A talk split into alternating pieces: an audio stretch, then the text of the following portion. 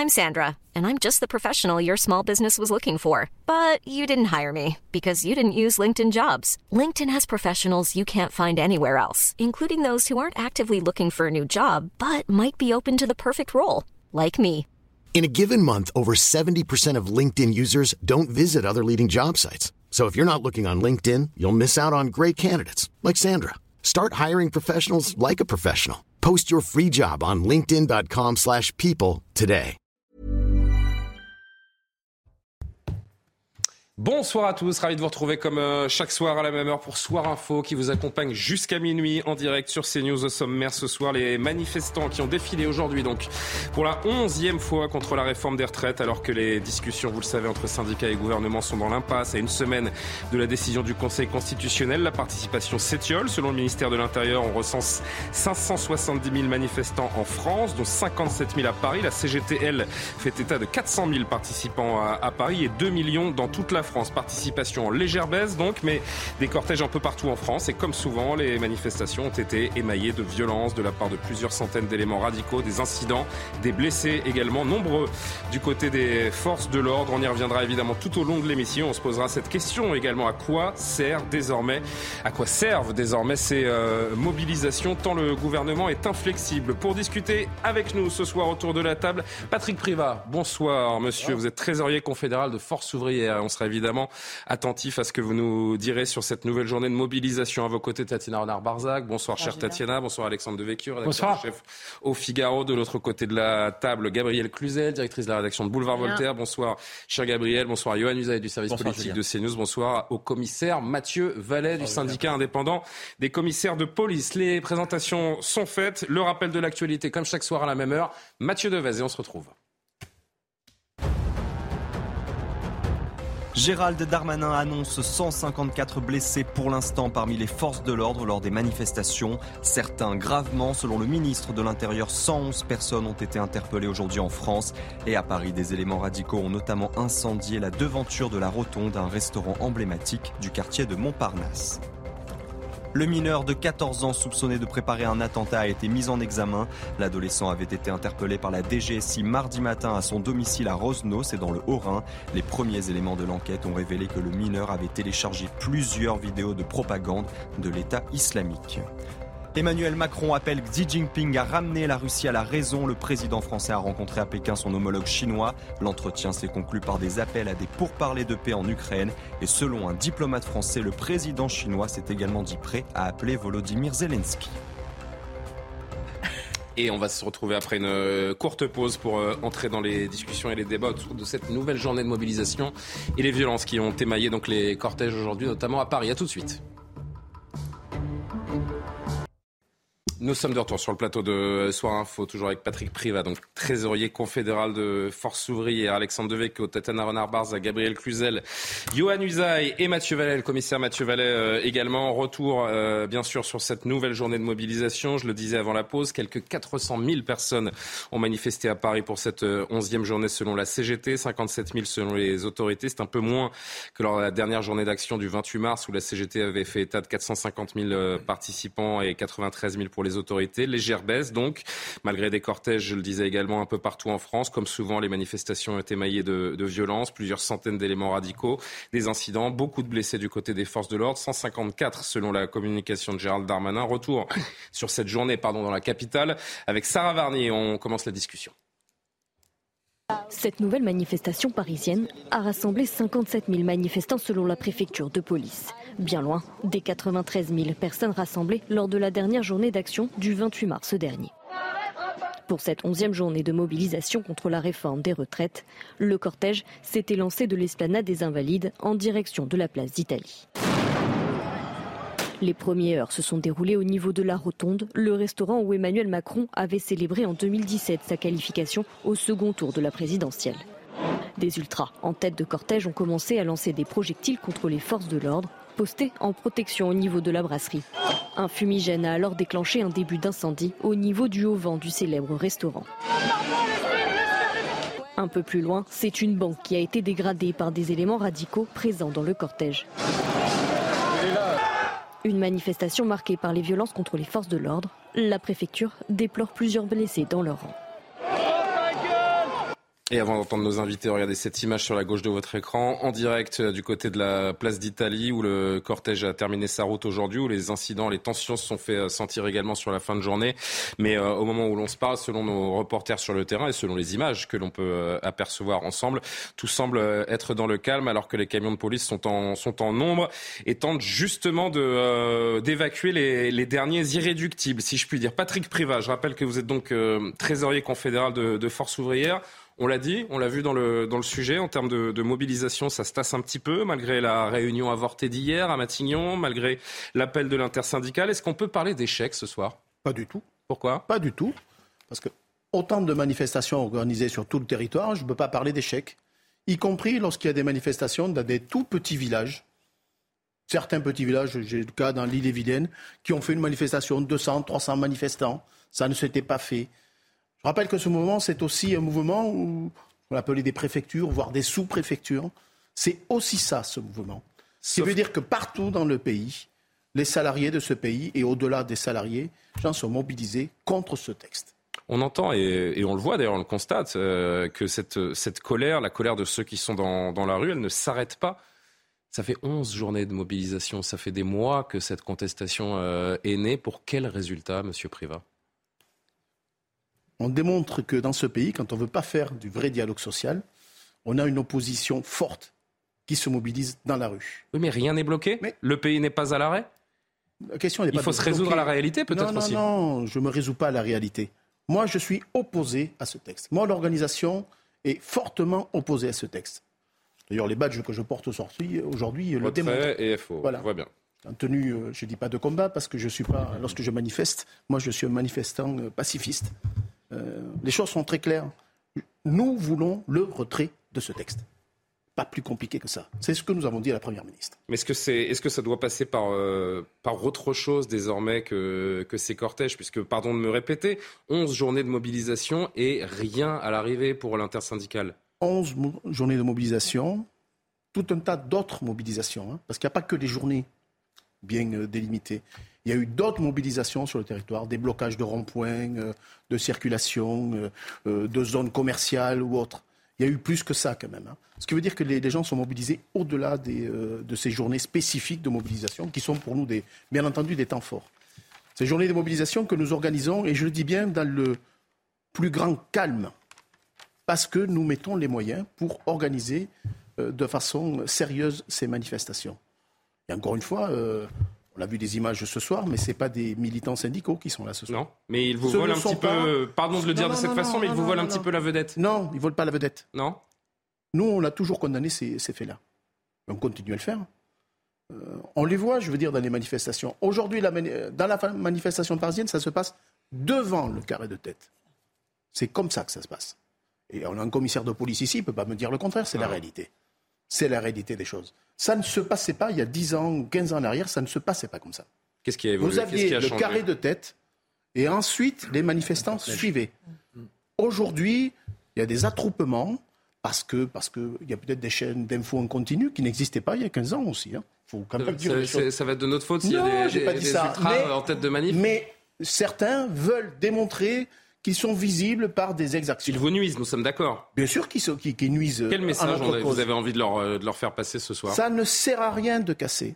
Ça ne sert à rien de casser, de faire ce, ce qu'on a pu voir là. Ça ne sert à rien, ça n'apporte rien à la cause. Sauf que. En attendant, ça n'est pas notre combat, ça. C'est clair. Nous condamnons clairement, et je rappelle quand même que nous avons des effectifs très très importants dans la police. Chez Force Ouvrière. À Force Ouvrière.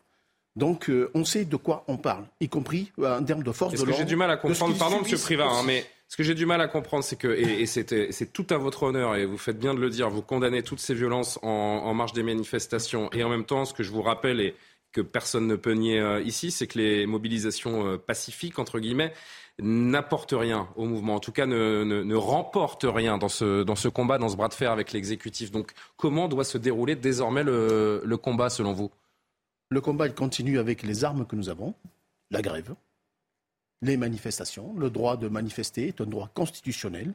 Le droit de faire grève est un droit constitutionnel.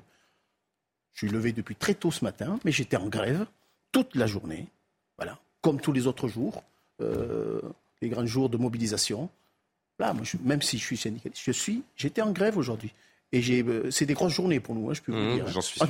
En, termes Et ce sont de lourdes pertes financières également, on peut le comprendre et aussi aisément. Des pertes financières, là, c'est le trésorier qui, qui parle peut-être. Vous avez une caisse? Ça fait le travail ou pas? Pour le moment, je n'ai pas commencé à, verser euh, des aides sur les, les, les premiers dossiers arrivent. Et on versera des aides à nos militants, je rappelle quand même. Bien sûr. Pas à tous les salariés de ce pays, quand même. Je voudrais que le plateau réagisse évidemment à ce, que, à ce que vous nous dites. Écoutez simplement à Rennes, euh, aujourd'hui, quelques manifestants interrogés par nos équipes sur le terrain pendant ces, ces cortèges.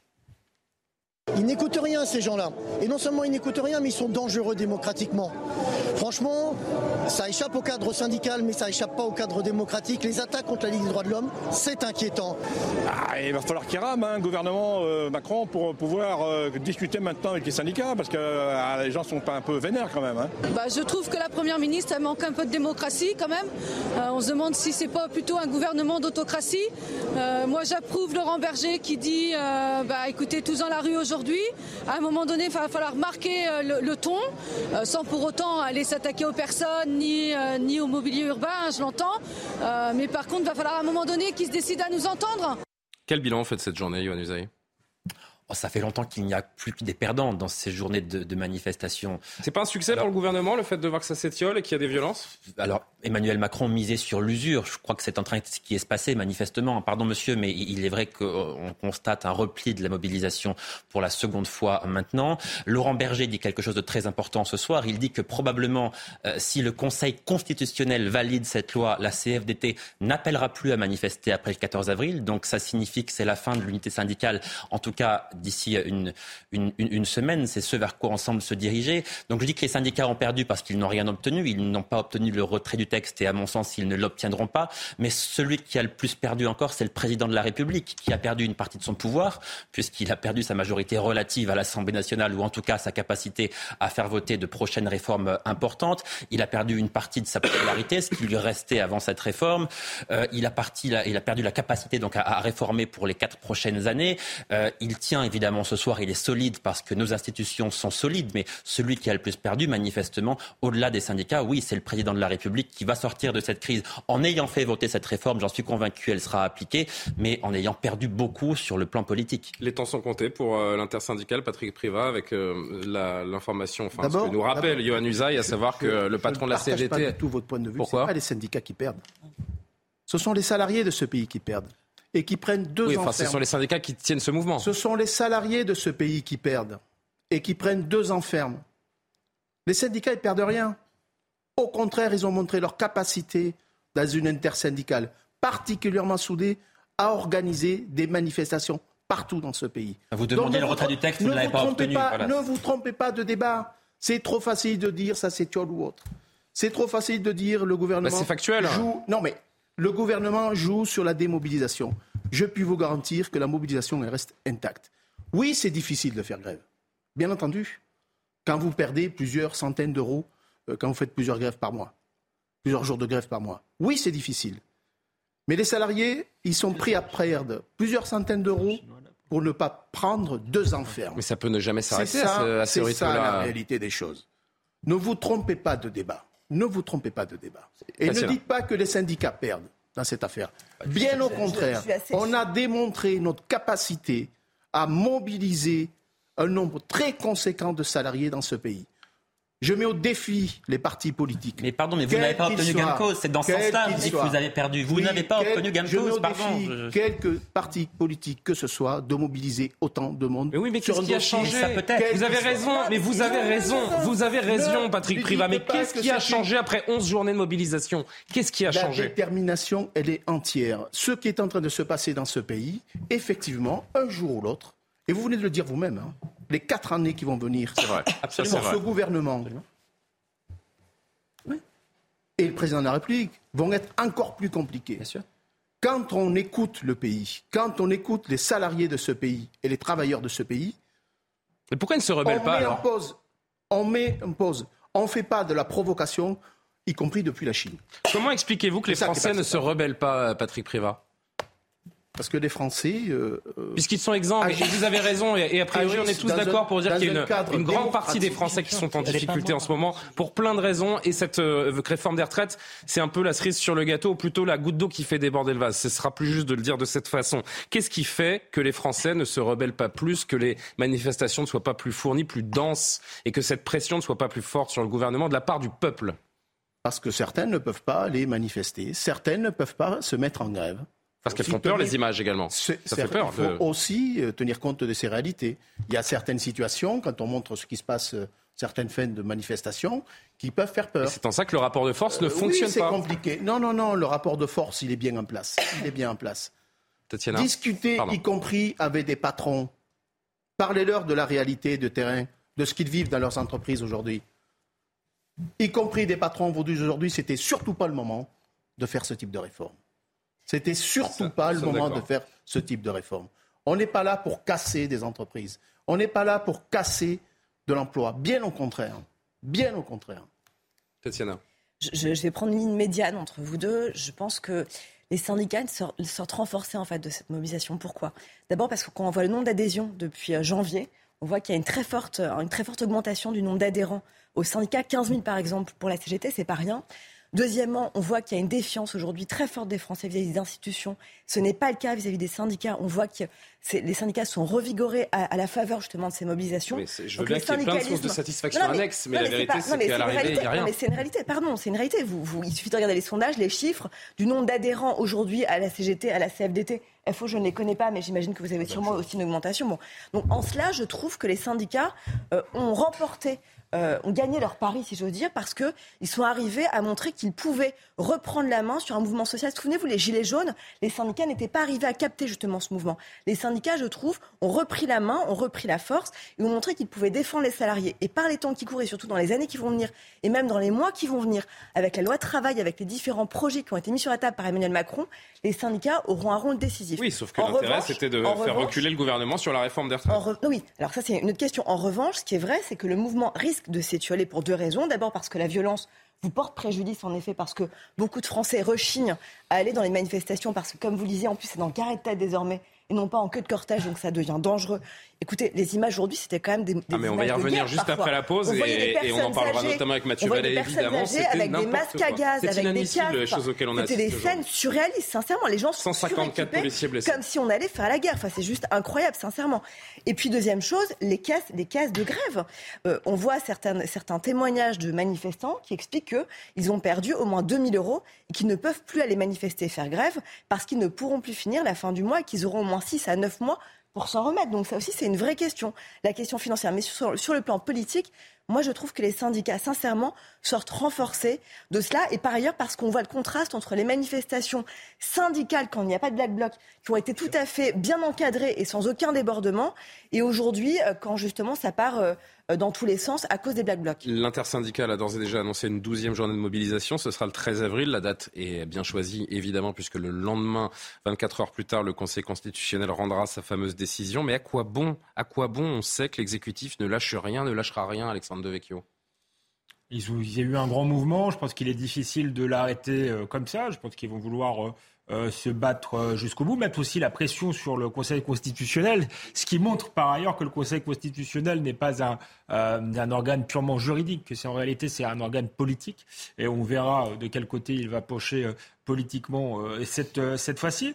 moi, je dirais qu'il y a eu un, semi-échec des, des, des, syndicats, c'est qu'il y avait moyen avec cette réforme, on voyait un soutien de 93% des, le, le soutien populaire des actifs. C'est un soutien populaire très important et euh, ils n'ont pas réussi ils l'ont fait un peu, mais pas suffisamment. Monsieur parlait de manifs dans des, villages, à agréger la France qu'on voit pas traditionnellement dans les manifestations, notamment la France des gilets jaunes dont parlait euh, Tatiana. Il faut dire qu'ils ont pas, il faut euh. dire qu'ils n'ont pas été aidés par deux boulets. le premier boulet, c'est Jean-Luc Mélenchon, qui a fait rigoureusement n'importe quoi à, à l'Assemblée nationale et qui a permis finalement au parti de l'ordre de se, se, se reconstituer. et le, le deuxième boulet, c'est effectivement l'extrême gauche qui a, qui a tout cassé. Ce sont vraiment euh, les alliés objectifs, les deux, euh, du gouvernement. De manière sans doute euh, involontaire, mais Emmanuel Macron et le gouvernement peuvent leur dire merci. Gabriel, un commentaire. oui, alors moi, je suis d'accord avec monsieur. Quand même, le mouvement est loin d'être terminé. Euh, dire que ça s'étiole, c'est une chose, mais il n'est pas, euh, il n'est pas, il est loin d'être négligeable. Vous voyez, il faut voir d'où on part. Mais il est négligé par l'exécutif et par le Oui, il est négligé, mais il n'est pas négligeable. Et c'est bien là que va se poser un problème. Et ça fait des semaines que ça dure. Donc on peut, on peut remarquer qu'il y a une forte résistance euh, des, des, manifestants. Et puis pour le président, c'est vraiment une victoire à la Pyrrhus. S'il y arrive à l'usure par la résignation, la rancœur rentrée restera.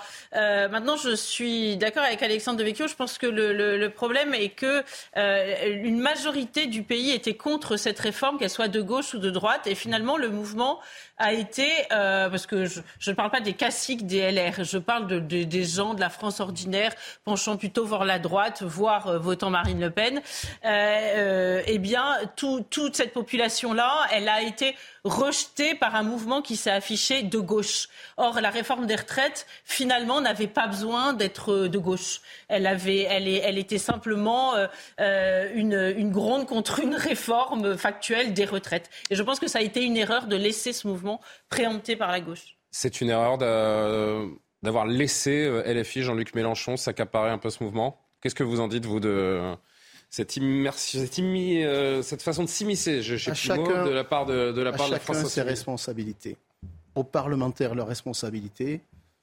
Pardonnez-moi, mais le cirque à l'Assemblée nationale, ça n'apporte rien. Ah ben ça, oui, ça. Ben ça c'est un tacle. C'est un tacle à LFI, vous. Mm. Non, et je suis citoyen. D'accord? Je suis électeur comme tout un chacun ici. Ça n'apporte rien. Ça, c'est la première chose. Ne dites pas que c'est un, un, mouvement de gauche. Vous n'avez jamais entendu quelqu'un à force ouvrière appeler à voter pour l'un ou contre l'autre. Je le rappelle quand même. C'est pas le cas de vos un... camarades quand même. Je rappelle, hum. mes petits camarades, ils sont pas là ce soir. Hum, hum. C'est moi qui suis là. Non, mais vous ne représentez pas tout le mouvement. Je redis, Nous sommes d'accord que, par exemple, la CGT a appelé à voter Macron au deuxième tour. Non, voilà. pas nous. Non, non, non. Pas nous. La CGT n'a jamais appelé, n'a pas appelé. À Martinez, il n'a pas dit. La CGT, je ne parle pas de Force ouvrière. En l'occurrence, c'est un représentant de Force ouvrière. Oui, mais je parle de l'ensemble du mouvement. Je ne parlais pas que de Force ouvrière. Je suis un représentant de Force ouvrière. Je vous écoute avec intérêt. Je suis un représentant de Force ouvrière. Vous n'avez jamais entendu un des représentants de Force ouvrière l'actuel secrétaire général, comme ses prédécesseurs, ou qui que ce soit dans l'organisation, appelé à voter pour l'un ou contre l'autre. Qu'on soit très clair. Donc ne nous trompons pas de sujet. C'est un sujet de société, les retraites. Ça concerne tout un chacun dans ce pays, des plus jeunes aux plus âgés. Y compris lorsque ce gouvernement a voulu, soi-disant, faire de la pédagogie, faire croire aux gens qu'on allait faire baisser les retraites, qu'il y avait un risque majeur que le système de retraite serait en faillite c'est du grand n'importe quoi, comme toujours. Je rappelle que les retraites, elles sont assises sur la masse salariale, avec des cotisations et contributions, parce qu'il y a aussi des contributions sur la masse salariale. Les difficultés de financement, elles y sont un petit peu. Mais regardons de près ce qu'on donne aux entreprises. 167 milliards d'euros d'aide aux entreprises sans aucune justification de quoi que ce soit. Je pars d'un exemple très simple. Les exonérations bas salaires pour les salariés du privé. Jusqu'à 160% du SMIC, les entreprises ne payent pas de cotisations sociales. Pourquoi croyez-vous qu'on maintienne les salaires le plus bas possible? Pour financer cette partie-là, parce que là, ça doit être compensé la sécurité sociale, c'est vos impôts et les miens qui payent on fait payer la collectivité autre chose. Je suis désolé. Malheureusement, on est, euh, on est, eh il y a des contraintes de temps. Euh, vous, oui, mais vous savez comment ça se passe. Non, mais c'est pour ça que je me suis, je me suis permis de vous laisser vous exprimer, bien qu'on soit très en retard sur le sur le timing, sur le timing, pardon, à la, à la régie, parce que je dois envoyer la pub tout de suite. Je vous remercie parce que je dois vous libérer euh, également. J'espère que vous reviendrez parce que c'est très intéressant de vous de vous entendre et j'aurais aimé qu'on puisse avoir vraiment le temps de toute une émission pour pouvoir débattre ensemble et, et, et décrire tout ce que vous nous dites.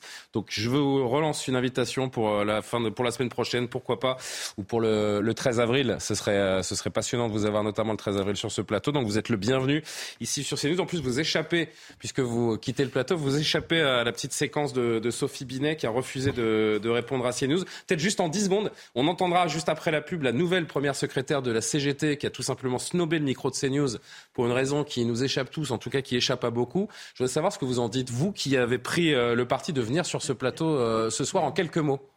Moi, je suis un adhérent de Force Orient. voilà, voilà ma réponse. C'est un peu dérobé, ça. Non, non, c'est pas dérobé. C'est un peu langue de bois. Non, c'est pas langue de bois du tout. C'est-à-dire qu'entre Force ouvrière et la CGT, il y a un monde Je ne suis pas adhérent de la CGT. Donc je n'avez pas de commentaire à faire Je n'ai aucun commentaire à faire sur les positions d'un secrétaire général ou d'un président de confédération. Autre que de la mienne. Pourquoi vous êtes là? Et qu'elle ne, ne répond pas, à votre avis? J'en sais rien. Ça la regarde. Ça la regarde. Vous n'avez pas une petite idée? Non, pas du tout. Ça me. Voilà. J'aurais essayé. Il est 22h30. Pardon, la régie finale. On fait, la, on fait la pause et on se retrouve avec le JT de Mathieu Devez. Et puis on vous montrera les images fortes de la journée. Cette, euh, cette brasserie emblématique parisienne qui a euh, failli euh, prendre feu. C'est Heure et ses forces de l'ordre qui ont été blessés. C'était particulièrement tendu. Merci, monsieur Privat. Je vous ai lancé l'invitation pour la semaine prochaine. J'espère que vous serez parmi nous. A tout de suite pour la suite de Soir Info. Le rappel de l'actualité, Mathieu Devez. on se retrouve pour plus d'une heure sans pub. À tout de suite. 570 000 manifestants ont défilé aujourd'hui en France selon le ministère de l'Intérieur, une mobilisation en nette baisse par rapport à la précédente. Le 28 mars, ils étaient 740 000 dans le pays. 570 actions ont été recensées aujourd'hui sur le territoire. La baisse du nombre de manifestants se confirme partout en France. Ils étaient par exemple 8 500 à Rennes selon la préfecture, 10 000 à Marseille et 15 000 à Nantes. Total Energy étant le blocage de ses prix à 1,99€ le litre à tous ses carburants. Il y a un mois et demi, le groupe annonçait bloquer ses prix à la pompe pour le samplon 95 et le diesel classique. La mesure s'appliquera tant qu'il y aura des problèmes d'approvisionnement dans certaines stations du groupe. L'Assemblée nationale, quant à elle, a voté le blocage des prix de certains produits alimentaires. Il concerne à minima 5 fruits et légumes de saison. C'était une proposition des écologistes. Ils ont en revanche échoué à faire adopter leur proposition phare d'une prime alimentaire pour aider les plus précaires à faire face à l'inflation. Une prime d'au moins 50 euros par mois et par personne nous sommes de retour. Karima Brick nous a rejoint sur le plateau de la rédaction de CNews. Bonsoir, cher Karima. Toujours avec Gabriel Cluzel, Tatiana Renard-Barzek, Yohann Usaï, Alexandre Devecchio, Mathieu Vallet. Avant de revenir, notamment avec vous, commissaire, sur ces, euh, ces violences, ces images terribles, inadmissibles qu'on peine à prendre l'habitude de voir sur euh, les différents cortèges depuis plusieurs semaines maintenant. Je vous le disais, je voudrais qu'on s'intéresse cinq minutes tout de même à la première secrétaire de la CGT, qui nous a passablement snobé, n'est-ce pas, Johan, euh, tout à l'heure pour sa première journée de mobilisation intersyndicale en tant que chef de la CGT, Sophie Binet a tout bonnement refusé de répondre à une question posée par une journaliste de CNews. Regardez cette séquence et on fait un petit tour de plateau pour voir ce que les invités en pensent. En quoi cette nouvelle journée de mobilisation euh, va changer la donne? Euh, elle, va changer. Elle, va changer la donne parce qu'elle euh, elle montre que non mais moi je ne souhaite pas répondre à, CNews. Et pourquoi? Parce que en fait je vais pas sur, sur vos plateaux. Mm. Oui, mais là, c'est pour s'exprimer devant tous les Français. Vous pouvez nous donner vos revendications Eh bien, non. voilà. Donc moi, vous choisissez les médias à qui vous vous adressez Je m'adresse à tous les médias qui garantissent la preuve une liberté d'expression et une pluralité. Et on salue euh, Célia Barotte, notre journaliste qui a parfaitement tenu la, répartie face à Sophie Binet. Cette séquence, elle est surréaliste pour plusieurs raisons. Bon, la première, c'est que elle nous parle d'un média qui, euh, qui manque de pluralité et quand on lui tend le micro, elle ne veut pas répondre. Donc ça, ça paraît quand même assez, euh, assez paradoxal. Et puis, euh, ce qui est surréaliste également, c'est qu'elle commence à s'exprimer à notre mm. micro et puis qu'il y a quelqu'un, un de ses, un de ses, un de ses adjoints, je sais pas comment dire ça, un de ses camarades qui dit non, c'est CNews surtout pas. Et là, elle prend conscience qu'elle est en train de s'exprimer face au diable et, et donc se, se reprend. J'aimerais savoir ce que vous en pensez, Johan Usaï. Écoutez, on va pas, je dis, on va pas faire la soirée là-dessus parce que c'est pas forcément je crois, plus important dans cette journée, mais c'est quand même symbolique, je trouve, de, oui, je crois quelque chose. Pour toutes les, les raisons que vous venez de décrire, je crois qu'on a la démonstration en direct que le sectarisme rembête en réalité c'est la preuve même que le sectarisme rembête. Elle est à ce point sectaire et mentalisée de cette manière-là qu'en fait, elle ne veut débattre qu'avec des personnes qui sont d'accord avec elle. Donc à ce moment-là, ça n'est plus un débat, c'est un monologue. Donc il y a là d'abord un, véritable problème, me semble-t-il. Euh, ensuite, d'abord s'étonner qu'elle soit sectaire elle est à la tête de la CGT. Donc, si vous voulez, ça n'est pas non plus quelque chose de particulièrement euh, étonnant. Mais Martinez euh, était moins appeler quand même, appeler dans ce grand moment. Mais parler de pluralisme en boycottant un média, c'est quand même. Et surtout euh, appeler à, à débattre. c'est quelque chose. cette réforme, il faut plus de débats. Il, faut qu'on qu'on se réunisse, qu'on se concerte, et, et, refuser précisément le, le débat, c'est quand même quelque chose qui est particulièrement contradictoire. Donc j'ai du mal à comprendre cette position. Et en plus, pardon, ayant une pensée pour tous les membres de la CGT qui nous regardent ce soir et qui doivent quand même se sentir un peu comme nous, qui sommes journalistes ici, bien, qui doivent se sentir un peu insultés quand même. Voilà, moi c'est surtout, je pense, je pense surtout à nos téléspectateurs parce que euh, bon, des coups on en prend euh, régulièrement. Il suffit d'ouvrir les uns les autres les, réseaux sociaux pour voir qu'il y a des gens qui sont pas d'accord et qui aiment le dire avec beaucoup beaucoup de, violence et d'intelligence. Euh, mais elle diabolise aussi nos téléspectateurs en faisant ça. Elle diabolise des centaines de milliers de personnes. C'est idiot quand on est dans un combat et qu'on a besoin du maximum de monde. on, on trie pas effectivement les téléspectateurs. cette séquence montre plusieurs choses. D'abord que c'est une femme, mais qu'elle n'est pas plus ouverte, plus démocrate, euh, plus moderne, euh, pour autant que ses prédécesseurs. Ce serait presque le, contraire. Ensuite, je trouve ça, c'est une indication sur Sophie Binet, parce qu'en réalité, Sophie Binet, au-delà du fait que ce soit une femme, c'est un vrai tournant euh, à l'intérieur de la CGT. Elle vient de, elle, représentait les cadres à l'intérieur de la CGT. Donc, c'est, à mon avis, c'est l'aboutissement du tournant sociétal qu'a connu la gauche depuis une trentaine d'années maintenant, qu'on a appelé le, le tournant Terra Nova. C'est une gauche qui se tourne moins vers les travailleurs, moins les, vers les ouvriers et plus vers les luttes euh, sociétales. Et je pense que ça laisse à augurer de ça. Elle a voulu montrer qu'elle était féministe, qu'elle parlait pas euh, avec les fascistes euh, entre, non, mais elle n'avait pas conscience en fait. Elle nous parlait. C'est juste quelqu'un à côté qui lui a dit. elle, a reconnu elle est première secrétaire de la CGT, elle, elle écoute les ordres. Quand elle a reconnu le micro, et je pense que voilà, c'était la lutte finale. Et là, on, on va passer à la convergence des luttes. Je pense que c'est ce que ça annonce avec, avec Sophie Karim Abric et Gabriel Cluzel. Ben exactement, c'est qu'il n'y avait aucun argument, en fait. On a senti qu'elle s'est, en fait, auto-exclue elle-même. On ne sait pas exactement pourquoi, quand elle cherche un peu la réponse. Je rappelle juste qu'à votre place, il y a cinq minutes, il y avait euh, un membre de Force ouvrière. Hein. Ah oui, a priori, il n'a pas, il a pas fini dans une marmite. Hein. Exactement. Je pense qu'on peut juste déjà regarder la programmation et écouter les gens qui viennent sur les plateaux et voir où elle est justement cette, euh, cette liberté d'expression, cette liberté de ton, cette liberté aussi d'avoir des gens de, de, différents euh, courants.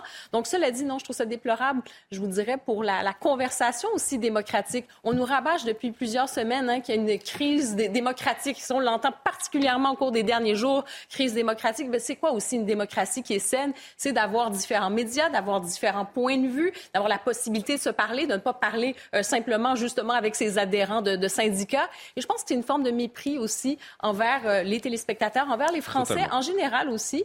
Euh, pour le reste, bon, est-ce qu'éventuellement elle va repenser à tout ça? Et on va, on va pas supplier personne, on va pas supplier personne de venir parler, mais je pense juste que cette attitude est absolument déplorable. Encore une euh, fois, on ne va pas faire la soirée là-dessus. Il y a des choses bien plus importantes à, traiter et on reviendra sur le, la mobilisation euh, aujourd'hui. C'est peut-être un détail pour elle, euh, Gabrielle Cluzel, mais elle alimente également une haine. Et je pense à nos journalistes qui sont sur le terrain, qui la plupart du temps doivent enlever leur, leur fameuse bonnette, marketer CNews et des jeunes journalistes qui sortent d'école, qui sont chez nous en stage, en alternance ou qui commencent leur carrière et qui arrivent à un stade où, avec ce genre de déclaration, ils ont presque peur de, dire qu'ils travaillent dans cette euh, rédaction. Pourtant, il faudrait venir faire un tour. Peut-être, j'invite tous les gens qui nous euh, critiquent et qui ont des idées très péremptoires euh, sur notre rédaction à venir faire un tour pour voir à quel point la pluralité est représentée dans cette rédaction. Oui, j'ai été très frappée par cette scène. Moi, je l'ai trouvée même très humiliante hein, pour la jeune journaliste.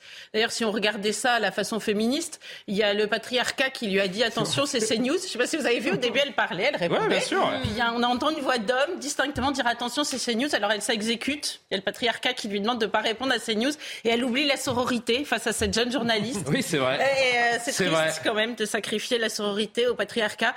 Euh, et elle l'humilie devant ses pères. Moi, je l'ai trouvé impressionnante, euh, cette euh, journaliste, votre journaliste, parce que euh, euh, elle, s'est pas laissée démonter et, et, elle a insisté. La vérité, c'est que euh, elle, elle, trouve pas que Sophie Binet qui a, qui a pas assez de pluralité, pluralité elle trouve qu'il y a trop de pluralité. C'est ça qui la dérange, parce qu'il y a une pluralité qu'il n'y a pas ailleurs, parce que sur des chaînes monochromes où, où tout le monde pense la même chose et où il n'y a pas une, un papier de cigarette entre les avis des uns et des autres, là, ça, ça la dérange pas. Il n'y aurait que des gens de gauche, de fait, ça la dérangerait pas. Moi, ce que je trouve intéressant, c'est la remarque d'Alexandre. Je juste dire, dire un mot. C'est vrai que Philippe Martinez, c'était complètement autre chose. C'était euh, il a déjà refusé de nous répondre. du monde ouvrier, vraiment. et, et, puis, il savait très bien. oui, mais enfin, de temps en temps, il a quand même répondu. Pardon, il n'a pas eu de, de, de, réflexion systémique, pour reprendre un, un terme cher à la gauche. Et, peut-être qu'il faisait partie de ces gens de gauche qui savaient que s'il fallait reconquérir les classes populaires là où elles sont parties, il ne faut pas rester dans l'entre-soi. Si elle ne, Sophie Binet ne parle qu'à, ne prêche qu'avec des convertis, je ne vois pas très bien l'intérêt. Voilà. C'est QFD. Bon, allez, on referme la parenthèse. On va s'intéresser à des choses beaucoup plus importantes qui euh, nous ont euh, pourquoi pas interpeller euh, aujourd'hui. Je pense à cette image qui est peut-être le symbole de cette, euh, de cette journée. On va, on va la voir ensemble, cette euh, rotonde, cette célèbre brasserie parisienne, chère au chef de l'État, puisqu'il y avait célébré son score du premier tour 2017, hein, n'est-ce pas, Johan, avec, ses, avec ses, ses, partisans et ses amis, qui a été enflammé, qui a pris feu, ce haut vent qui a pris feu, qui a été, qui a été finalement éteint. Image hautement symbolique de la rancœur qui existe encore contre le contre le chef de l'État. Qu'est-ce qu'elle dit, cette image, Johan, aujourd'hui? Elle dit que la colère est cristallisée contre le président de la République. Euh, la rotonde, en fait, est à Emmanuel Macron, ce que le Fouquet c'était un peu à Nicolas Sarkozy, si vous voulez. Il y, a, il y, a, un peu de ça. Une détestation personne. Il y avait une détestation personnelle de Nicolas Sarkozy de la part d'une partie des Français.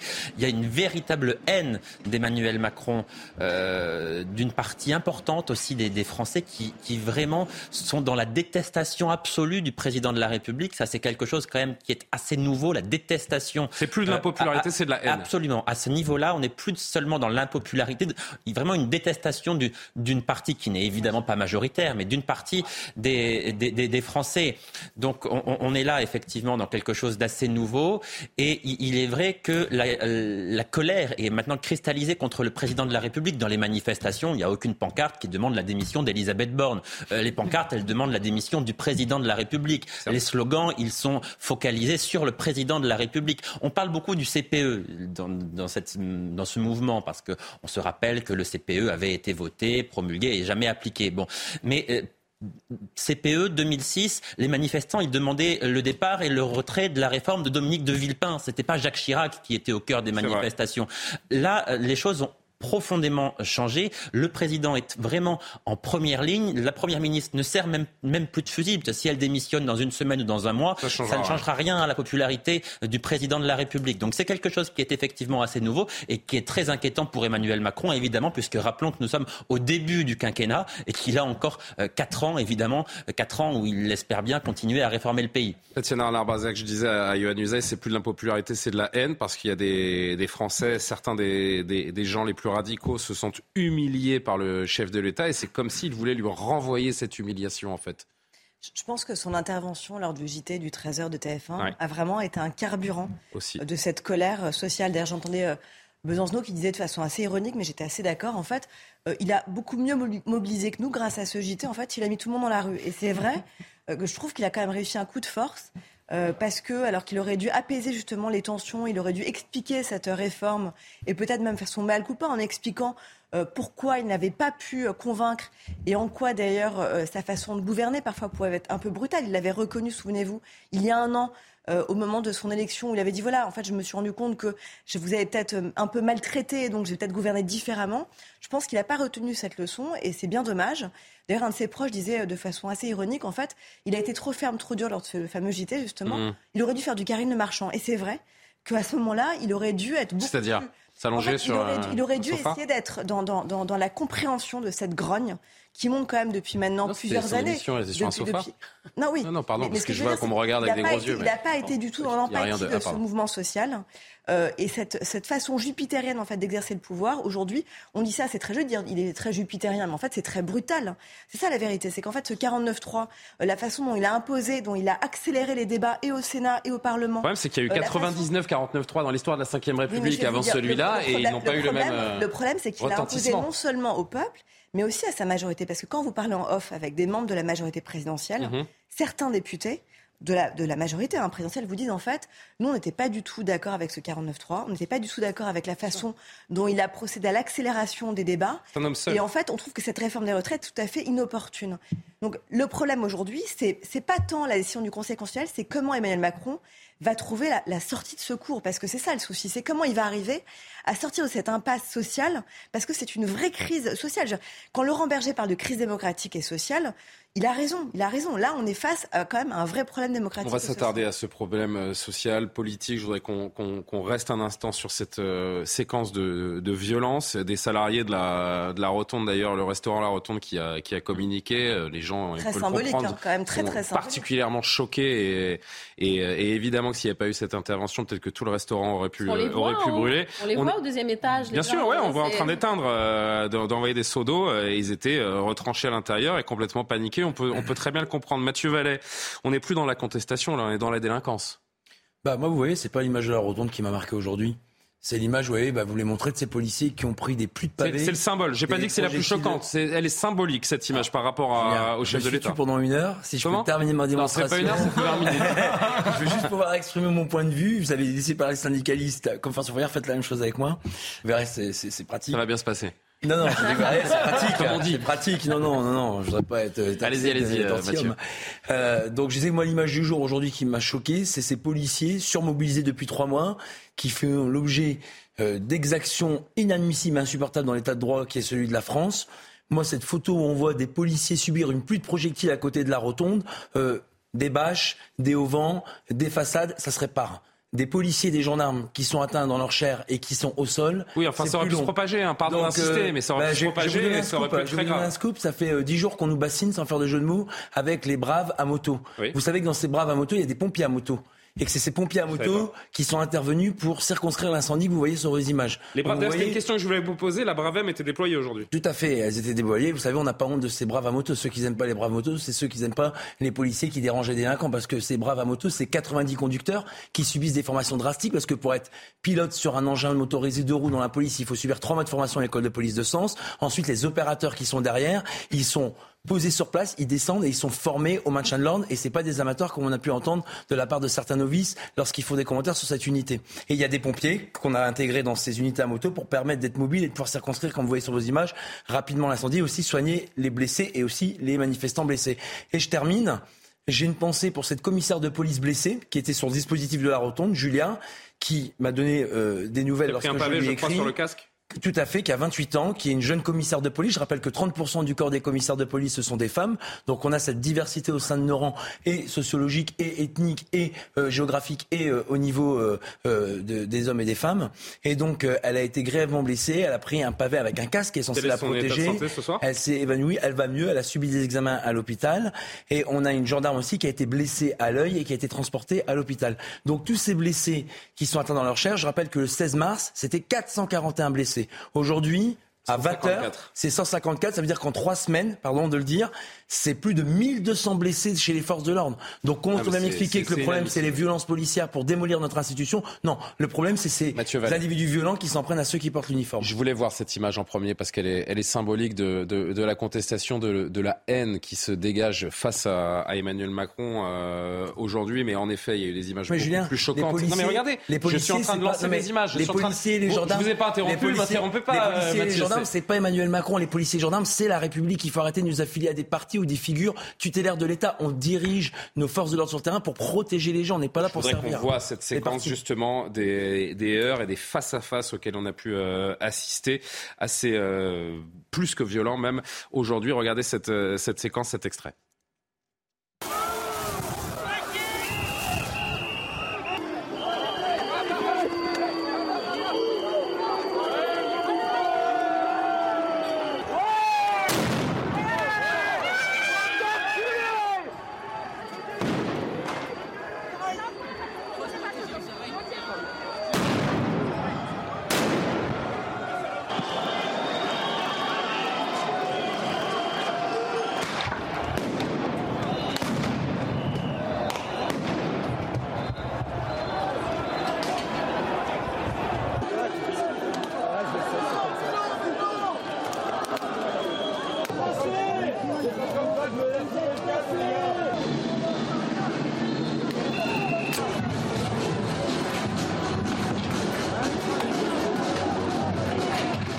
Mathieu Vallet, ces images sont terribles, elles sont déplorables, mais quelle impuissance de l'État pour venir à bout de ces fauteurs de troubles. Comment se fait-il qu'on retrouve ces quelques centaines de, casseurs, d'abrutis, chaque semaine au même endroit, à la même heure?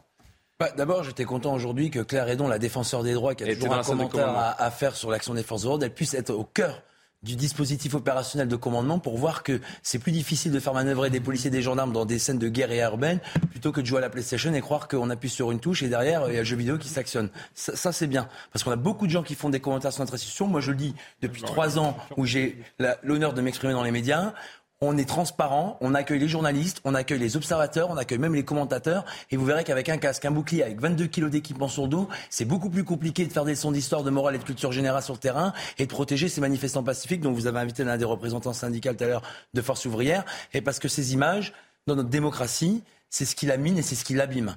Et vous avez raison, il y a un vrai débat sur notre société à avoir sur ces groupuscules majoritairement d'ultra-gauche. C'était le débat qui a été lancé récemment par nos autorités, mais que nous, on dénonce depuis des années. Comment ça se fait qu'on les retrouve chaque semaine, Mathieu Mais parce que notre, notre état de droit aujourd'hui ne permet pas de protéger Dans le code pénal, il n'y a pas de disposition pour empêcher les fauteurs de troubles d'agir dans une manifestation les interpellations préventives, c'est pas possible. Aujourd'hui, la prédiction des actions violentes... Comment C'est possible. Eh ben, le Conseil constitutionnel. vous avez raison. Au par le Conseil Le Conseil constitutionnel, si j'ai deux minutes, je vais vous expliquer. J'essaie de vulgariser la technicité juridique. Le Conseil constitutionnel a estimé que la loi Casseur en 2016 présentée par les Républicains euh, permettait pas de respecter le droit de manifester dans un stade de foot. En fait, les juges du Conseil constitutionnel vous disent c'est fermé, il y a une billetterie, c'est aller au football, c'est pas un droit euh, sacré par la Constitution. Manifester, c'est un droit sacré par la Constitution. Vous me direz, ces gens-là, ils viennent pas manifester, mais ça contrevient à cette liberté. Ils n'ont rien à faire des retraites. Et d'ailleurs, je vais aller plus loin, Julien. Vous savez qu'aujourd'hui, les forces de l'ordre ne peuvent toujours pas utiliser les images des drones. On a à Sainte-Soline, par exemple. C'est un des seuls pays d'Europe, d'ailleurs. Tout à fait. On a à Sainte-Soline, par exemple, des euh, adversaires, puisqu'ils avaient des, drones. avaient des drones et ont filmé. Et c'est ça aujourd'hui qui est inquiétant, euh, Julien, parce que c'est que dans ces manifestations, lorsque vous visez une commissaire de police au niveau du casque, lorsque vous visez des policiers sur les parties génitales, lorsque vous visez suffisamment des membres qui permettent de blesser, de mettre à terre et de laisser au sol, comme on a vu ce policier le 16 mars dont on avait parlé, Loïc, euh, traîné par ses collègues pour être sauvé. On a aujourd'hui des individus violents, des groupuscules violents de l'ultra-gauche qui viennent pour tuer du flic. C'est ça la réalité. Et le débat qu'on aimerait lancer, c'est qu'aujourd'hui, on a des groupuscules qui sont classés euh, dans le terrorisme ou qui sont classés tels quels, que c'est les mots qui ont été utilisés récemment, sauf que les services antiterroristes peuvent, avec un droit exorbitant, pouvoir euh, travailler sur ces groupes-là. Et les droits, je vous réponds, le droit terroriste qui est le droit euh, exorbitant, le droit commun, que ce soit le proxénétisme, le stupéfiant ou le terrorisme, permet justement, effectivement, avec des infractions spécifiques, avec des cadres juridiques spécifiques, de pouvoir laisser plus de latitude aux magistrats et sur leur et le contrôle des magistrats et des policiers, de pouvoir enquêter. Là, on est sur du droit commun et l'état de droit commun aujourd'hui ne permet pas de faire ce que vous dites. Par exemple, d'interdire à des gens préventivement de venir dans des rassemblements pour brûler, casser, agresser, ou encore pour pouvoir démanteler des groupuscules organisés qui s'entraînent à des scènes de guerre urbaine et qui donnent les images que vous avez. Les violences sont devenues malheureusement indissociables des manifestations en France, Tatiana. Oui, mais moi, ce que je ne comprends pas, en fait, c'est qu'en effet, cette loi anti-casseur avait été retoquée, en effet, à l'époque par le Conseil constitutionnel. Je crois qu'il y a un droit de fouille, en revanche, en préventive de ces manifestations mais il n'y a pas le droit d'interdiction en fait de paraître, si je veux dire, comme les Je vais très vite. Il y a euh, les policiers de la police des transports qui font en amont des manifestations et même les escadrons de gendarmerie, les CRS, les compagnies d'intervention avant la manifestation. Là aujourd'hui, c'était place des Invalides à Paris dans le 7e arrondissement. Ils ont fait plus d'une vingtaine d'interpellations avec des objets contendants, avec des mortiers, avec des euh, explosifs euh, liés à des objets qui peuvent gravement blesser. Malheureusement, effectivement, les personnes qui sont en train de manifester, nous on a fait une proposition dans mon syndicat qui est peut-être très humble et très simple et qui existe dans le code pénal. C'est que le juge en peine complémentaire lorsqu'il a des casseurs, des agresseurs, des gens qui viennent sabrer le droit de manifester des gens honnêtes, il peut donner en peine euh, euh, complémentaire l'interdiction de paraître dans la manifestation. Mais est-ce que ça, vous pensez que ça serait possible? Mais pardon, mais ça, c'est une des solutions quand même. Parce qu'on parle toutes les semaines sur ce plateau de ce problème des casseurs lors des manifestations. Et je pense que malheureusement, ça risque de durer. C'est quoi la solution vous, savez, madame, j'ai parlé avec des collègues de l'antiterrorisme, par exemple à Sainte-Soline. Et ça, c'est important que les gens sachent, qu'on n'en a pas parlé sur les plateaux. J'ai parlé avec des policiers qui sont en antiterrorisme et qui gèrent les groupuscules ultra-droite et d'ultra-gauche. Mmh. Quand vous avez certains magistrats qui, d'une certaine manière, relativisent et disent bon, bah, ils ont un idéal un peu évadé, un peu évasif, ou c'est un idéal qu'on comprend pas, il y a un manque de considération et un manque de prise en compte sérieuse de ces dangers que sont ces groupuscules ultra-violents. Il ne faut pas croire que c'est des gens lambda qui viennent manifester euh, et après foutre le désordre. C'est des gens qui sont entraînés. je pense qu'il y a quelque chose je voudrais qu'on avance, s'il vous plaît. C'est pas. C'est qu'en fait, maintenant qu'ils sont en effet dans le carré de tête, Euh, je pense que ça pose une vraie question d'ordre public et de sécurité des gens qui viennent manifester paisiblement, des syndicats qui viennent manifester paisiblement. Vous avez vu que quand on envoie les braves à moto au contact de ces personnes en tête de cortège, tout de suite violence policière quand on vient pas suffisamment assez vite, attention, dommages collatéraux, vous êtes laxiste.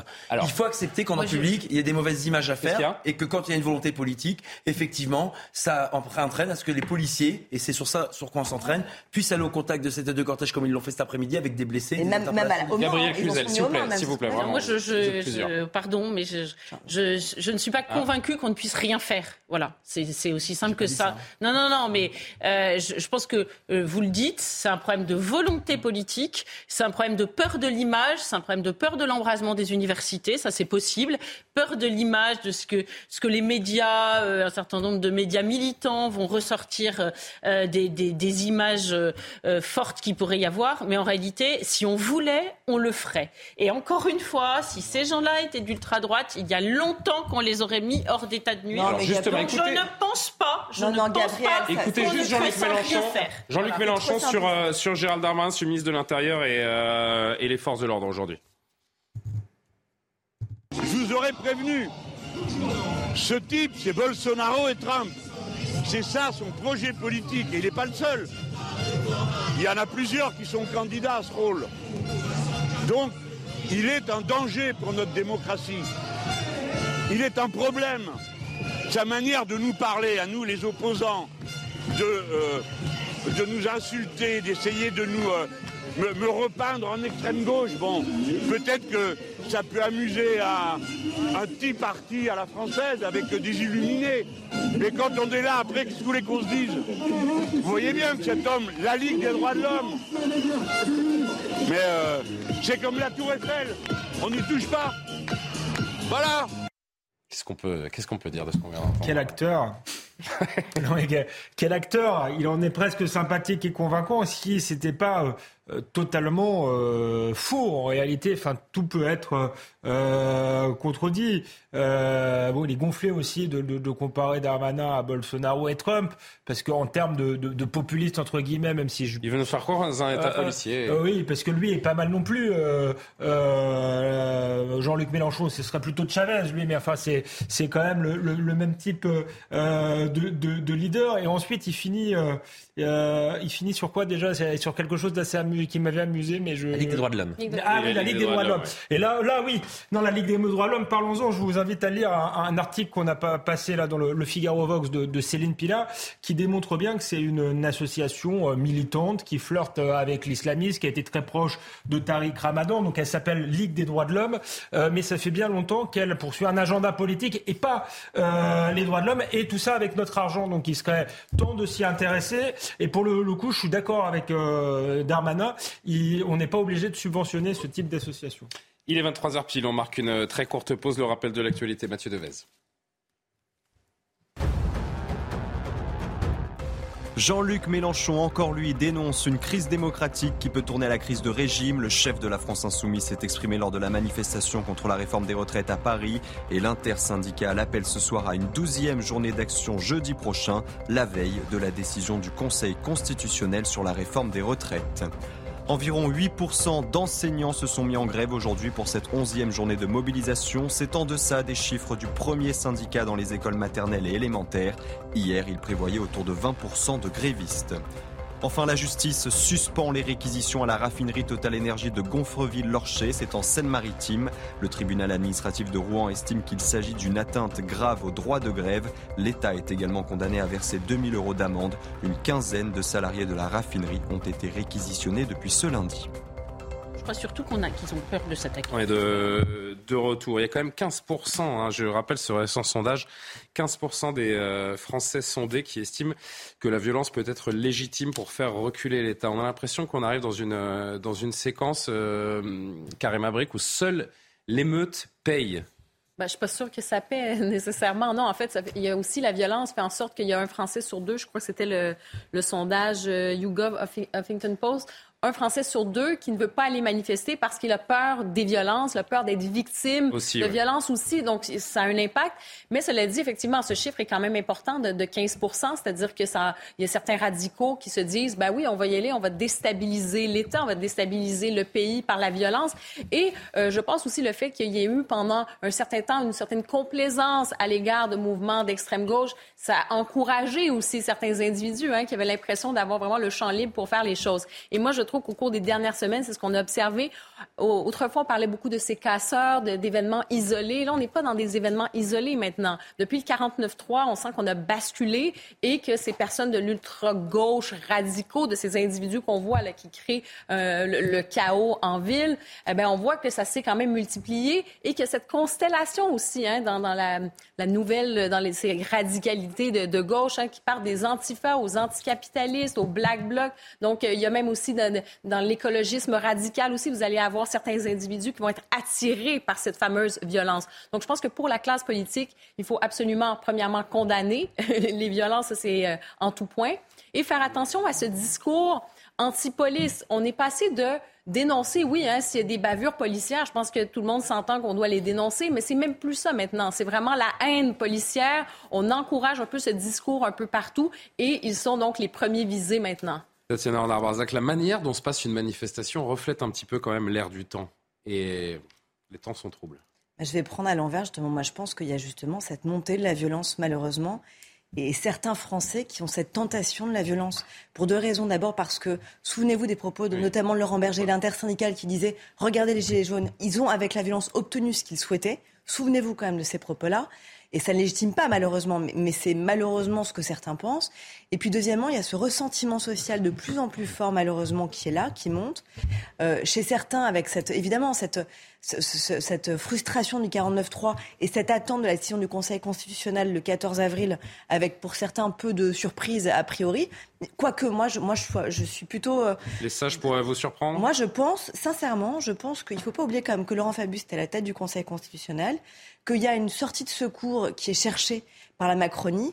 Euh, et que cette composition du Conseil constitutionnel, qui est quand même, je le rappelle, composée de neuf sages, avec deux anciens ministres quand même d'Emmanuel Macron, je ne dis pas du tout que ce, que ce soit politique, mais je dis quand même qu'il y a un petit ressentiment de la part de l'ancien Premier ministre Laurent Fabius à l'égard d'Emmanuel Macron, euh, qui fait que certains disent quand même qu'il pourrait y avoir la tentation, d'un côté, de taper un peu sur la Macronie, et de l'autre côté, ça pourrait quand même être une porte de sortie pour Emmanuel Macron. Ça arrive à sortir de ce boulgui-boulga en se disant qu'en fait, si le Conseil constitutionnel... Euh, Boulgui Boulga.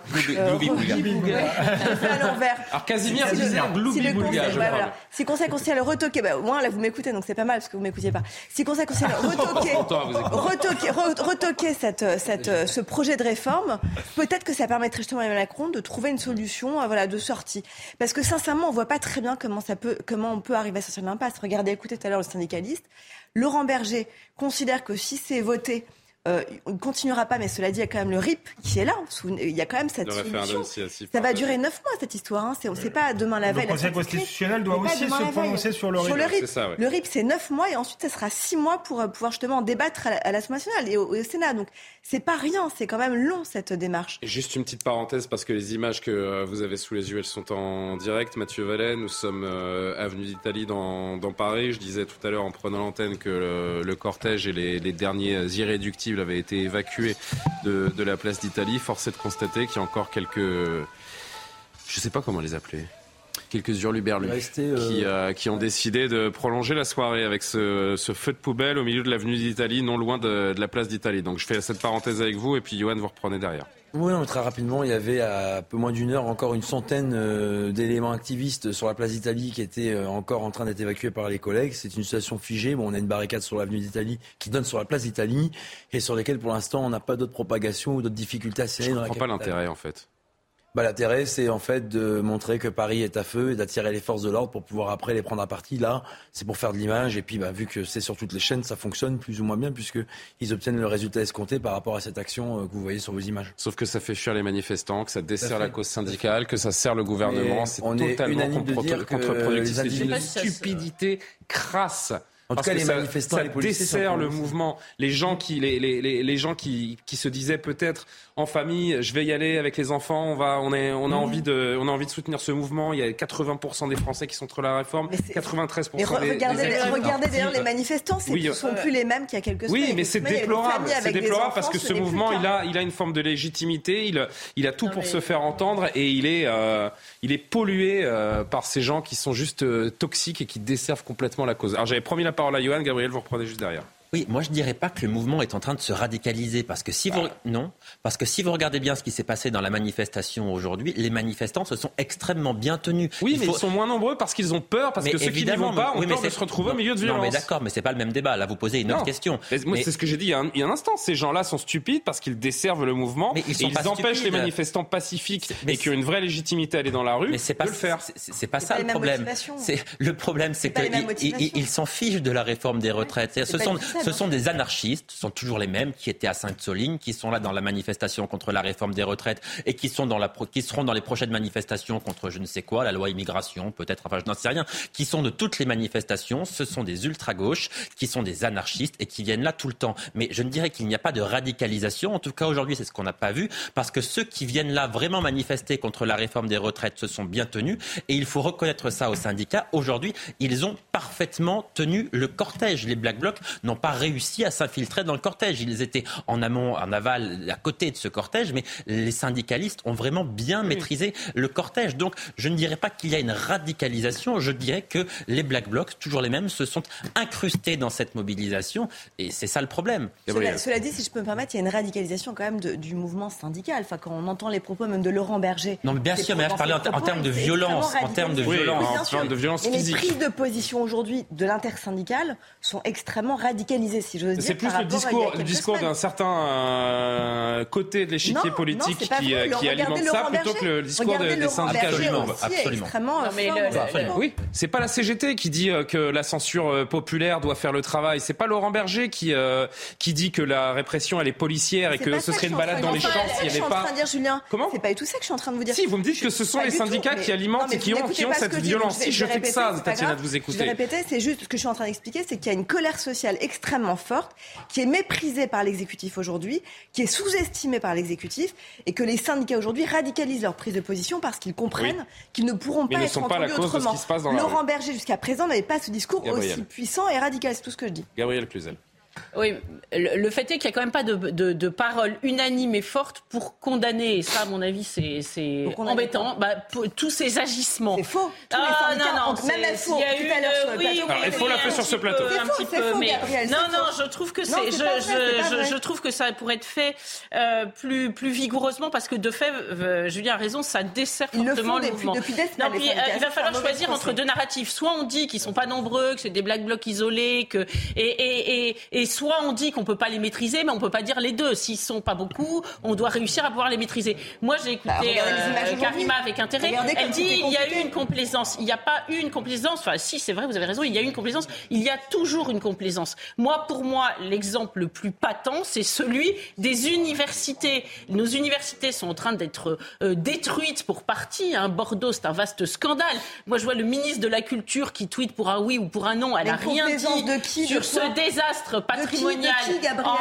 à, l'université et, et, ben, du complaisance de notre gouvernement, de, de tous d'ailleurs, d'un écosystème euh, euh, de, de intellectuel, médiatique, universitaire qui fait que pendant des jours et des jours, ces universités peuvent être occupées sans qu'il ne se passe rien. Et les gars se barrent et on nous dit ah on a relevé quelques identités mais on ne sait pas très bien encore qui. Mais essayez de mettre à sac l'école de vos enfants pour voir ce que ça donne si on va pas relever votre identité ah, et vous mettre en garde mais c'est une complaisance. Bah, vous, vous, ça vous choque pas Il y a euh, le Gai Savoir, le bâtiment du Gai Savoir à Toulouse est toujours euh, occupé par les antifas, enfin sauf erreur de ma part. Il y a quelques jours, il l'était encore. Mathieu, et, personne ne fait Mathieu Vallée vous a tout à l'heure non, non, non, Moi, j'entends bien. Les outils juridiques aujourd'hui ne sont pas efficients Je vous ai écouté tout à l'heure. Mais vous dites des choses aberrantes. S'il vous plaît, écoutez-vous. Non, je ne dis pas des choses aberrantes, pas plus aberrantes que ce que vous racontez. Ce que je veux dire, c'est qu'il y a la problématique des policiers et il y a la problématique politique. Je à qui profite ces images Aujourd'hui, euh, euh, il y a une complaisance, oui, il y a encore une complaisance, quelles que soient les déclarations de Gérald Darmanin, avec euh, ces black blocs, ces antifas, cette ultra-gauche. Et c'est évident, sinon les universités seraient débloquées depuis longtemps. À qui elles profitent ces images, selon vous?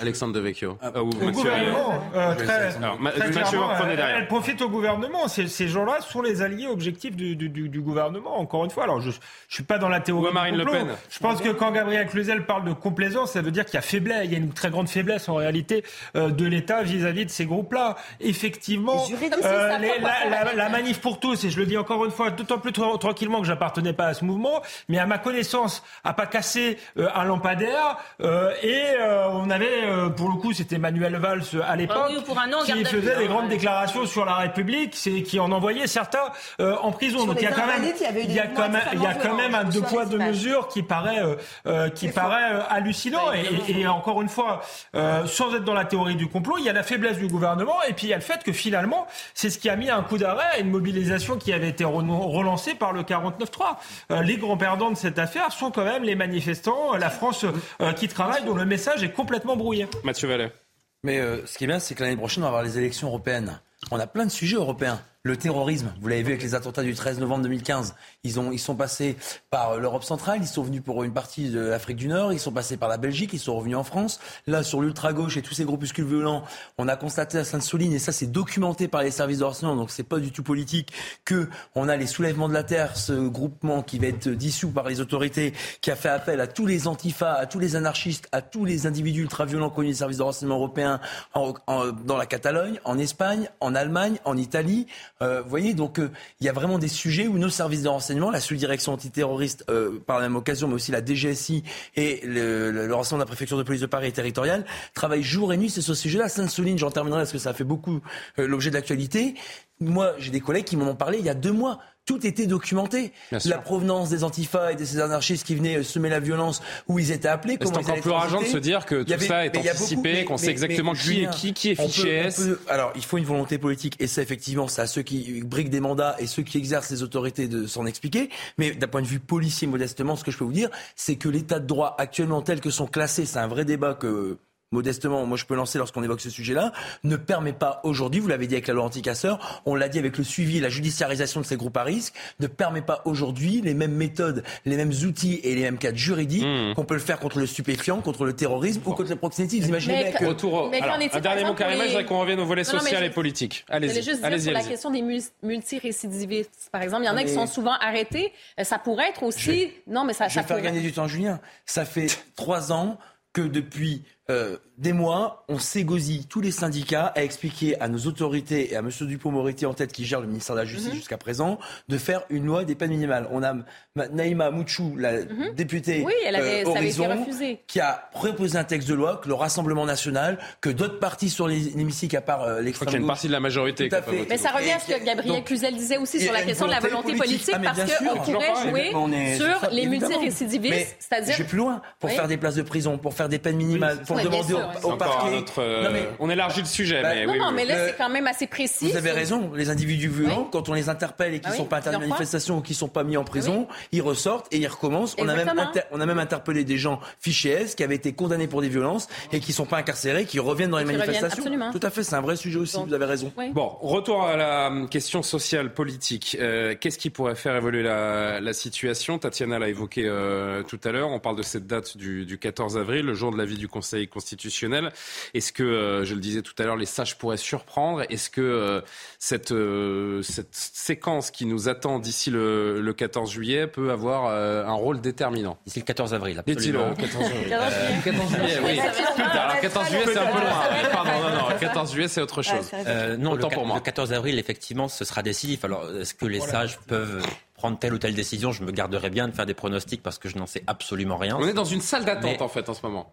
Absolument, et on voit bien que les manifestants, enfin les syndicats comme le gouvernement cherchent à gagner du temps et à occuper les esprits durant cette semaine qui nous sépare encore de cette décision du, du Conseil constitutionnel qui quelle que soit la décision, euh, changera la nature de ce mouvement. Parce que Laurent Berger, encore une fois, l'a dit, euh, après le 14 avril, il n'appellera plus à manifester. Donc, de fait, ça, signifiera qu'il y aura moins de monde dans les cortèges. Et ça signifie surtout la, fin, de, l'unité syndicale qui, jusqu'ici, a été une très, très grande force pour les syndicats et pour, pour les manifestants. Donc, mais j'ai envie de dire que si ça se termine comme ça, ce sera un peu tout ça pour ça. Mais tout ça pour ça. C'est-à-dire que. Parce qu'ils n'auront rien obtenu. Mais les syndicats ont bien compris, manifestement, qu'ils n'obtiendraient rien d'Emmanuel Macron. Évidemment, ils ne veulent pas arrêter maintenant parce que ça n'aurait aucun sens. Ils veulent aller au bout jusqu'à la décision du Conseil constitutionnel. Mais les syndicats qui en ont vu d'autres, euh, qui connaissent bien ces luttes, euh, qui connaissent aussi le président de la République, euh, ont bien compris qu'ils n'obtiendraient rien d'Emmanuel Macron. Maintenant, ils, attendent la décision du Conseil constitutionnel et, après, effectivement, le mouvement va, oui, de fait, changer de nature. C'est une évidence. Laurent Berger qui a donné son avis sur les conséquences d'un avis rendu par le Conseil constitutionnel. Écoutez-le. Il n'est pas question, je vous le dis pour la CFDT, de contester la légitimité du Conseil constitutionnel. Parce que quand on commence à faire ça, on conteste euh, à peu près tout. Donc euh, euh, on reconnaîtra la décision comme étant celle du Conseil constitutionnel, qu'elle nous plaise ou qu'elle ne nous plaise pas. mais ça ne veut pas dire qu'on arrêtera de, dire ce qu'on pense sur cette réforme ou qu'on arrêtera de travailler en commun sur tous les sujets qui concernent les travailleurs. D'une certaine façon, il vient de nous, il vient de nous annoncer la fin de l'intersyndicale. Bah, c'est plus ambigu. Oui, moi aussi je trouve que c'est plus ambigu. Ah bon? Bah oui. Ils disent qu'ils contestent mhm. pas juridiquement là, là, mais qu'ils vont continuer à se battre. Mais vous croyez que c'est le discours que tiendrait euh, Madame Binet ou euh, Non, mais c'est presque de dire ils vont faire leur décision, parfait, on va pas contester ça, mais nous ça nous empêche pas dans nos actions. Enfin, ça va dépendre de ce qui va se passer dans les prochains jours aussi. J'ai l'impression qu'il y a un début de risque de dissension euh, pour la première fois depuis le début de cette mobilisation entre, les, entre, les, différentes confédérations. Oui. Emmanuel Macron, quand même, est en train tranquillement de gagner son pari. Ah oui, oui mais lui, il, a, la, boîte de popcorn là et puis il se régale. Hein. Oui, sauf qu'il l'a fait, sauf qu'il l'aura fait, sur le dos de la colère, je dirais, des Français aussi. et avec une petite tape dans le dos pour le RN aussi. Hein, parce que finalement, euh, on voyait dans des sondages. On l'entend pas, elle profite de tout ça. Non, mais juste Laurent Berger apporte ce soir une précision euh, importante. Il, dit clairement qu'après le 14 avril, il n'appellera plus à manifester. Il dit que ça ne l'empêchera pas de contester cette réforme, de dire que cette réforme, elle est injuste, de toujours demander le retrait, mais il dit clairement que sa lutte sera différente, que la CFDT n'appellera plus à manifester. C'est un peu la clé de la contestation, Laurent Berger. Vous le savez, euh, Tatiana. On a quand même un dialogue qui est rompu avec euh, Emmanuel Macron, il faut quand même le dire. Quand hier, Laurent Berger s'énerve en disant il y a eu deux fois, on m'a deux fois cité, il n'y en aura pas trois, on sent que le ton est extrêmement énervé, tendu. Et on connaît, les relations, on connaît les relations extrêmement tendues et elles datent depuis euh, longtemps sous François Hollande, de Laurent Berger et d'Emmanuel Macron. C'est quand même un ressentiment est là depuis assez longtemps. Ça, c'est pour la CFDT. L'autre côté, il y a la CGT qui joue aussi sa partition, parce que tout à l'heure, on parlait de Sophie Binet. Il y a quand même une donnée importante, c'est que Sophie Binet arrive au milieu d'une crise interne extrêmement importante au sein de la CGT qu'on a vu qui a été palpable lors du congrès, avec une radicalisation euh, qui s'est imposée à elle et qu'elle doit, et d'ailleurs donc euh, ce qui aussi traduit certains de ses propos, une radicalisation euh, très importante parce que je vous rappelle quand même que la CFDT est passée devant la CGT et donc la CGT est deuxième organisation syndicale aujourd'hui, donc ils ont quand même une première place, oui en termes d'adhérents, à récupérer. et que Sophie Binet, du coup, a aussi un, une partition, si j'ose dire, à jouer face à Laurent Berger, qui, cela dit, s'est beaucoup radicalisé aussi. Après, c'est vrai qu'Emmanuel Macron, aujourd'hui, il ne peut pas arrêter cette réforme. Il n'a pas intérêt. De raison. D'abord parce qu'ils ont déjà perdu une fois avec le 49.3. Ils vont payer très cher s'il abandonne cette réforme. C'est la marque de fabrique, c'est son ADN, c'est la marque. Qu'il arrive, il paye l'arrivée, non? Et puis je rappelle quand même qu'il de toute façon, il ne se représente pas. Oui. Donc il n'a pas grand-chose à perdre, très honnêtement. Il bah, quatre, années, euh, quatre, années, de, quatre années de chienlit, euh, j'ai envie de dire. Et ça, c'est le problème, c'est quel cap Et ça, c'est le vrai souci. C'est qu'est-ce qu'il a à promettre, à proposer par la suite. Je rappelle quand même que dans le cap... Le pire est à venir, j'ai envie de dire. Juste, dans le cap quand même qu'il a dévolé lors du JTTF1, c'était que du social. Donc comment il va faire si le dialogue social est rompu? Non mais c'est pas ça. comment il va faire si le dialogue social est rompu avec les syndicats pour poursuivre sur la loi travail, sur les conditions de travail, de rémunération, sur les carrières longues, enfin sur tout ce qu'il a déroulé lors de ce JT. Comment autre, il va faire? autre motif de discorde, de discorde entre Laurent Berger et euh, le chef de l'État, le secrétaire général de la CFDT, qui a estimé que le conflit social euh, né de cette réforme des retraites, de cette contestation, avait viré à la crise démocratique. Écoutez ce que dit euh, le patron de la CFDT. Ce dont il est question aujourd'hui pour le président de la République, ce n'est pas les mots de Laurent Berger ou je ne sais qui. Ce dont il est question, c'est euh, la réponse qu'il va donner euh, au monde du travail. Le mépris ou non qu'il va afficher à l'égard du monde du travail. Et que ce qui est important, c'est pas ce que je pense moi, de ce qui est, de ces propos qui, qui dénotent une perte de, nerfs d'une certaine manière. Ce que je pense, c'est que euh, euh, le problème, c'est ce que pensent les, gens qui sont derrière nous et qui manifestent. La population qui rejette euh, à 70% cette réforme et, les salariés, les travailleurs qui la rejettent à 90%. voilà, donc oui, on a une crise sociale et oui, on a une crise démocratique quand on est incapable, dans notre pays, de comprendre que ce qui s'exprime, c'est de la démocratie sociale et que cette démocratie sociale, bah, elle mérite d'être écoutée. Et Jean-Luc Mélenchon a abondé aujourd'hui, écoutez. Nous sommes en train de passer d'une crise sociale extrêmement ample, extrêmement profonde, à une crise démocratique. Et là, nous entrons plutôt dans un registre qui est plus familier euh, pour les dirigeants et responsables et animateurs et porte-parole politiques. C'est plutôt le domaine dans lequel euh, euh, nous avons l'habitude d'observer et de voir. La crise démocratique qui est ouverte par un pouvoir qui veut parler avec personne de rien et qui ne veut pas prendre la seule décision qui lui reste maintenant, qui est le retrait, eh bien, cette crise démocratique peut prendre la tournure d'une crise de régime. Qu'est-ce que c'est? C'est une crise politique, une crise démocratique, une crise de régime, Johan? C'est une crise démocratique dans le sens où. Mais qui attise cette crise démocratique? Non, mais c'est une, c'est une crise démocratique dans le sens où une partie des Français ont l'impression de ne pas être écoutés, ont même l'impression de ne pas être représentés, parce qu'il y a eu beaucoup d'abstention lors des dernières législatives. C'est une crise démocratique parce qu'ils ont effectivement l'impression que leur voix ne compte plus. Donc euh, oui, mais la, France, par ailleurs, n'est pas le seul pays à connaître une crise démocratique. Elle est particulièrement puissante en ce moment dans notre pays, on le voit, mais il y a une crise des démocraties en, réalité dans beaucoup de pays, pas seulement en Europe, mais euh, à travers euh, le monde. Alors, je, disais hier sur ce plateau, par ailleurs, qu'il y avait eu une crise démocratique au Brésil. On l'a vu quand le président Lula a quitté le, quand le président Bolsonaro a quitté le pouvoir. Une crise démocratique aux États-Unis, on l'a vu quand le président Trump a quitté le pouvoir. Alors, bien sûr, ça ne se manifeste pas de la même manière euh, en France, quoique, souvenez-vous, pendant la crise des Gilets jaunes, d'entre eux avaient forcé euh, la porte du ministère du porte-parole du gouvernement. Certains avaient tenté de marcher sur l'Elysée à l'appel de certains irresponsables, par ailleurs. Donc on, voit effectivement qu'il y a une crise des démocraties qui est particulièrement forte dans notre pays en ce moment. Emmanuel Macron en parlait beaucoup à une époque. Il a écrit en 2016 un livre qui s'appelle Révolution. Il parlait beaucoup de sa vision des institutions. Il, disait qu'il fallait les, repenser, de quelle manière il fallait les repenser. Il a, il a essayé euh, de réformer nos institutions en 2018 l'affaire Benalla a mis à, mal son, projet. Je suis surpris qu'il n'en ait pas reparlé. Vous évoquiez. Un nouveau projet, c'est un nouveau... Non, il l'a évoqué, la réforme des institutions. et sur la table, il a consulté Nicolas Sarkozy oui, mais très peu. Non, non, non, c'est un des sujets qui va venir dans mais le mois il devrait en faire dès à présent une priorité. Je suis surpris qu'il n'en parle pas davantage parce que vraiment, parce que là, on est dans l'une des clés pour dans un moment, dans une séquence. Qu'est-ce qu'il met dedans Et ce qu'il met dedans pour l'instant n'est pas la priorité des Français. Suppression du Premier ministre, euh, réforme du Conseil constitutionnel euh, et transformation en Conseil d'État. La proportionnelle. C'est pas euh, du tout ce qui intéresse les Français, pardon. Plus de facilité pour convoquer un référendum d'initiative partagée. Il y a Jean-Luc Mélenchon qui nous parle de crise de régime, de crise démocratique mais il s'en, il s'en sert finalement, il en jouit d'une certaine façon de cette, cette crise démocratique. Parce que même le, le 14 avril prochain, Admettons que la décision du Conseil constitutionnel valide, euh, valide tous les points de, de cette loi.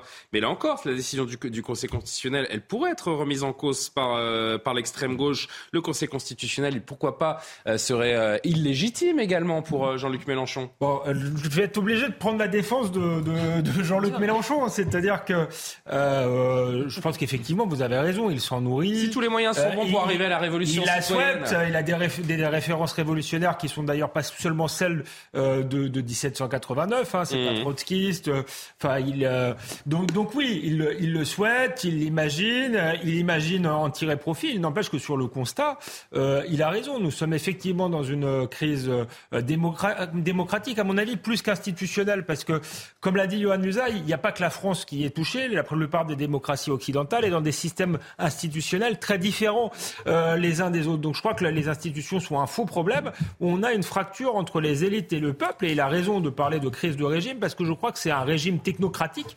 Euh, les technocrates dominent la vie politique depuis une quarantaine d'années, qui est à bout de souffle, qui ne sait plus parler au peuple et qui n'a qu'à proposer toujours les mêmes réformes. D'ailleurs, avec, euh, avec toujours le même slogan qui était celui de Margaret Thatcher, il n'y a pas d'alternative. S'il n'y a pas d'alternative, il n'y a pas de démocratie, parce que la démocratie, c'est le pluralisme, c'est le débat et c'est la confrontation des points de vue. Confère l'Italie avec l'extrême droite. C'est ce qui se passe dans les différentes démocraties européennes aujourd'hui. Hein. Je trouve qu'en ce moment, il y a une espèce de lutte à savoir qui détient la légitimité. Et on voit dans le discours, je trouve, au cours des dernières semaines, particulièrement des derniers jours, on nous mitraille ce concept de démocratie, démocratie sociale comme si c'était là où vraiment euh, il y avait une légitimité, ça appartient au peuple, alors que la démocratie parlementaire, euh, c'est vraiment l'endroit où se vautre Emmanuel Macron, c'est déconnecté du peuple, déconnecté, hein, ça appartient aux élites. Alors on est vraiment, euh, vraiment, je trouve, dans cette lutte-là, dans ce discours, et c'est pas non plus, je pense qu'on utilise aussi le discours de la démocratie sociale pour essayer d'exciter aussi un peu la base, pour essayer de prolonger le mouvement social dans la rue également. Et pendant ce temps-là, je le rappelle à nos téléspectateurs, hein, le président est en Chine. Mm. Euh, c'est depuis Pékin qu'il suit ce qui se passe. D'ailleurs, je crois qu'à aucune des dix mobilisations, il était en, il était en France. Ou alors euh, très peu. Je regarde Johan parce qu'il connaît mieux l'agenda présidentiel que, que, moi, mais il est souvent en déplacement comme mm. par hasard. En fait, ce qu'on comprend, euh, Gabriel, c'est qu'il ne reconnaît aucune responsabilité dans ce qui se passe, puisqu'il considère que cette réforme, elle était annoncée pendant, euh, pendant la campagne. Il a répété qu'il n'y avait pas de contre-projet des, des, syndicats. Donc tout ça euh, ne lui euh, évoque aucune leçon. Il ne tire aucune leçon de ce qui est en train de se passer. Oui, c'est assez frappant quand même, ces départs euh, à l'étranger, surtout que les Chinois, visiblement, l'ont pas accueilli à bras ouverts, donc l'invitation n'est pas de leur côté, c'était pas une invitation pressante, vous voyez. Bon, c'était prévu de longue date quand même, hein, euh, ça fait un moment. un voyage comme celui-là se, se prévoit pas du jour au lendemain, le vous fait est bien. Que, le fait est que, euh, vous pouvez appeler ça une coïncidence, Il est parti avec la moitié du CAC 40. L'effet est quand même tout à fait désagréable, et, et surtout, ça vient alimenter cette idée qu'on a quand même depuis qu'il a été élu, même depuis le premier quinquennat, il est un petit peu à l'étroit dans le rôle de président de la République française. Français, c'est un peu des bouseux, vous voyez, donc il aime bien se projeter ailleurs, plus haut. D'ailleurs, les Français le comprennent mal, hein, euh, voilà. Mais le pire, c'est que c'est vrai. Eh ben oui, parce que on, qui, nous avait expliqué qu'ils avaient tous une pensée complexe Au secours, au secours. Pourquoi au secours, Johan On a été trop intelligent. Pourquoi vous dites au secours, Johan Non, mais... voilà. Alors, j'explique Gabriel, pardon. Pas là, voilà. Après, vous pouvez protester. C'est néanmoins l'impression qu'il renvoie quand vos enfants ont un problème à la maison, vous vous barrez pas chez le voisin. C'est un principe euh, de base. Moi, je, je, veux bien qu'on discute à l'infini en se demandant si Il y a un intérêt à aller en Chine quand même hein, pour la France. Euh... souvent, quand il crises, il est... Non, mais très bien, il, reprend finalement, il reprend le rôle du président de la République, hein, qui a des intérêts euh, à aller à l'étranger. Ça, c'est évident. Euh, la, France doit rayonner. il va pas se balader à la Grande Muraille, quoi. C'est ça que je veux dire. Là, le problème, non, mais j'ai jamais dit qu'il était en tant au bord de la piscine. C'est pas le sujet. Non, mais c'est que je veux dire quand même, honnêtement, que bah moi j'observe ici. Habituellement, les chefs d'État, quand il y a une crise, euh, qu'il y a une catastrophe naturelle. Oui, mais là, c'est le, c'est le Premier ministre qui a, les choses en main. La Première ministre. Julien, Johan voulait réagir et je reviens Il y a le feu à la maison au sens propre comme au sens figuré, hein, euh, très honnêtement. Est-ce que vous partez euh, en Chine dans ces cas-là? Bah Non, mais je reste pas à la maison si elle fait. Vous laissez votre famille. Je veux au moins sur le trottoir en face. Je traverse la rue. Très bien. Non, mais le fait est qu'il y a une crise démocratique et institutionnelle parce qu'en fait, il y a une crise général, institutionnel, oui, parce que c'est quand même le, costume du, général de Gaulle qui est sur Emmanuel Macron. Quand on fait du 36, on met pas du 44. Donc et forcément, ça ne rentre pas.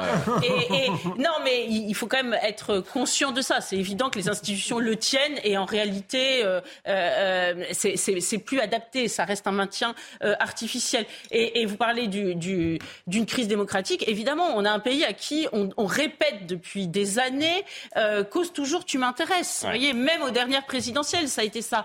Euh, Emmanuel Macron faisait. Euh, oh, Alexandre de Vecchio, j'ai confondu. ah, exceptionnel. Attention.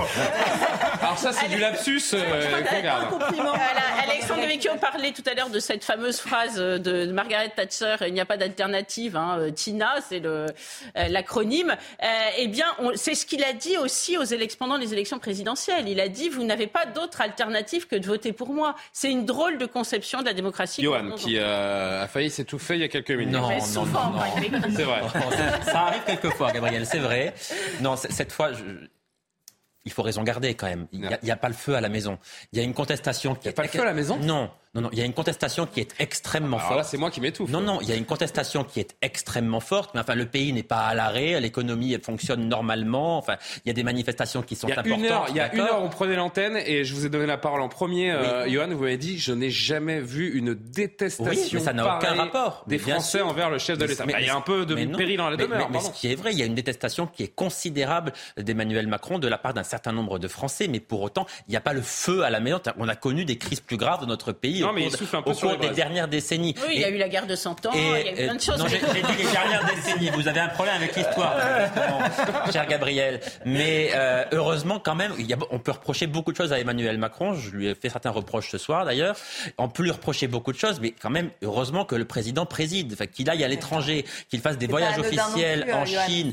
Non, mais attendez, pardon, un, voyage officiel en Chine, euh, ça se programme depuis des mois. Il aurait pu l'annuler, pardon. Non, mais évidemment, non, mais il aurait pu annuler, bien sûr, mais je crois qu'à mon sens. Il a annulé Charles déjà, il va pas annuler deux voyages mais à, mon sens, la situation ne justifiait pas d'annuler ce voyage parce que sinon, le président n'aurait rien fait d'autre depuis trois mois. et ça, ça n'est pas possible. Alors deux secondes parce que je voudrais que Mathieu Vallet puisse s'exprimer aussi. Je suis pas d'accord. Je pense que ça l'arrange bien d'être à 8000 km ah euh, d'ici euh, pendant, pendant, cette crise. Ça, c'est la première chose. Et souvent, ça l'a arrangé d'être au loin. Mais j'ai pas dit que ça ne l'arrangeait pas. Il laisse, le Premier ministre qui est son fusible et qui a toujours arrêté le fusible dans la politique française, malheureusement. Mais il laisse la Première ministre être le fusible et gérer cette crise. Et voilà. Et lui se contente de. Sincèrement, je trouve qu'il a annulé la visite du, prince, euh, enfin, du roi, pardon, Charles III, qui aurait été extrêmement malvenu à un moment donné où quand même il y a une grande sociale, on un roi et on déroule un, tapis rouge. Je pense que franchement, le, président chinois aussi peut-être aurait pu être annulé aussi. Non. Et 23h32, euh, Mathieu Vallet. Je vous donne la parole juste après le rappel de l'actualité. Mathieu Deves, j'ai deux minutes de retard, je suis désolé. Gérald Darmanin annonce 154 blessés parmi les forces de l'ordre lors des manifestations, certains gravement. Selon le ministre de l'Intérieur, 111 personnes ont été interpellées aujourd'hui en France et à Paris. Des éléments radicaux ont notamment incendié la devanture de la rotonde, un restaurant emblématique du quartier de Montparnasse. 570 000 manifestants ont défilé aujourd'hui en France, selon le ministère de l'Intérieur. Une mobilisation en nette baisse par rapport à la précédente. Le 28 mars, ils étaient 740 000 dans le pays. 570 actions ont été recensées aujourd'hui sur le territoire. L'intersyndicale revendique de son côté près de 2 millions de manifestants et appelle ce soir à une douzième journée de mobilisation jeudi prochain. Nantes-Toulouse, c'est l'affiche de la finale de la Coupe de France. Les Toulousains se sont imposés ce soir 2-1 sur la pelouse d'Annecy après un match haletant. L'ouverture du score est signée à Bouclal, un but de la tête après un bon centre côté droit de Van Den Boomen. Annecy égalise juste avant la pause. Penalty transformé par Bossetti, mais Shaibi met fin au rêve des Hauts-Savoyards et trompe le gardien du bout du pied. Toulouse affrontera donc Nantes le 29 avril prochain au Stade de France. Toulouse-Nantes en finale de Coupe de France. Affiche inédite. Qu'est-ce que vous voulez nous dire, Mathieu? Non, mais j'ai réagi au. C'est important la finale de la Coupe de France mais c'est la plus vieille compétition euh, de football dans notre pays. On connaît la, finale. Voilà. Parenthèse refermée. Vous poursuivez. je regardais le liner un peu de votre émission et je voyais crise démocratique et quand on est policier, avec le recul qu'on a, on a eu les gilets jaunes le 17 novembre 2018, qui était aussi une mobilisation populaire avec des revendications légitimes. Le coût de la vie, l'essence, euh, les zones périurbaines et rurales qui étaient abandonnées. Et malheureusement, qui a vite été récupéré par des mouvements ultra radicalisés d'ultra-gauche majoritairement, ce qu'on a appelé les ultra-jaunes. Et à chaque fois, il faut le dire, on constate que tous ces mouvements sociaux populaire de toute cette France qui est celle des oubliés, vous savez, celle que nous, on côtoie au quotidien par des violences conjugales, par des enfants euh, qui sont maltraités, par des euh, personnes les plus précaires qui font appel aux policiers euh, jour et nuit tous les jours de l'année, et eh ben on constate que malheureusement, de mouvement en mouvement, on est 2023-2018 qui avance, on a ces groupuscules qui veulent récupérer à chaque fois ces mouvements, qui les infusent et qui en fait les muent en, en violence. Et je suis d'accord avec vous, le danger pour nous, et je pense du président de la République, c'est d'écouter ces syndicats. En 2018, les Gilets jaunes avaient débordé les syndicats qui sont censés canaliser, transférer, exprimer les revendications et les colères du pays. Moi, je suis syndicaliste policier, donc euh, je suis bien passé pour en parler. Si vous n'avez plus de syndicats, si vous n'avez plus ces corps intermédiaires, tout à fait, qui ont été, il faut le dire avant, méprisés, hein. méprisés, oubliés, tout à fait. Quand j'ai entendu, j'ai plus le nom du syndicaliste. Euh, C'était Monsieur Privat, qui Monsieur Privat, très responsable. Il condamne les violences. Il contribue avec la préfecture de police de Paris, en région, avec les préfectures de département, avec les forces de l'ordre, à organiser les cortèges, à les structurer, à les sécuriser. Je rajouterais. Euh, et il déplore les violences. Il n'y a, pas que les services d'ordre. Et aujourd'hui, tous les policiers et gendarmes blessés que vous avez vus, c'est pour permettre au cortège d'avancer, c'est pour dissiper, disperser pardon, et dissiper finalement et interpeller les pré-cortèges aujourd'hui qui sont composés d'individus qui se muent en mouvement d'action des Black Blocs. Les Black Blocs, c'est pas des individus à, qui s'adonnent à une idéologie particulière, c'est une technique. Avant, ils étaient, il y a 5 ans, 6 ans sur les Lloyd de 2016 en arrière, ils étaient tout au fond. Aujourd'hui, ils se mettent devant pour clairement exprimer le fait qu'ils méprisent les corps intermédiaires, qu'ils méprisent le syndicat, qu'ils méprisent les causes qui sont défendues et qui pourrissent notre démocratie. Non, mais c'est important. oui, non, mais je on est toujours dans l'immédiateté.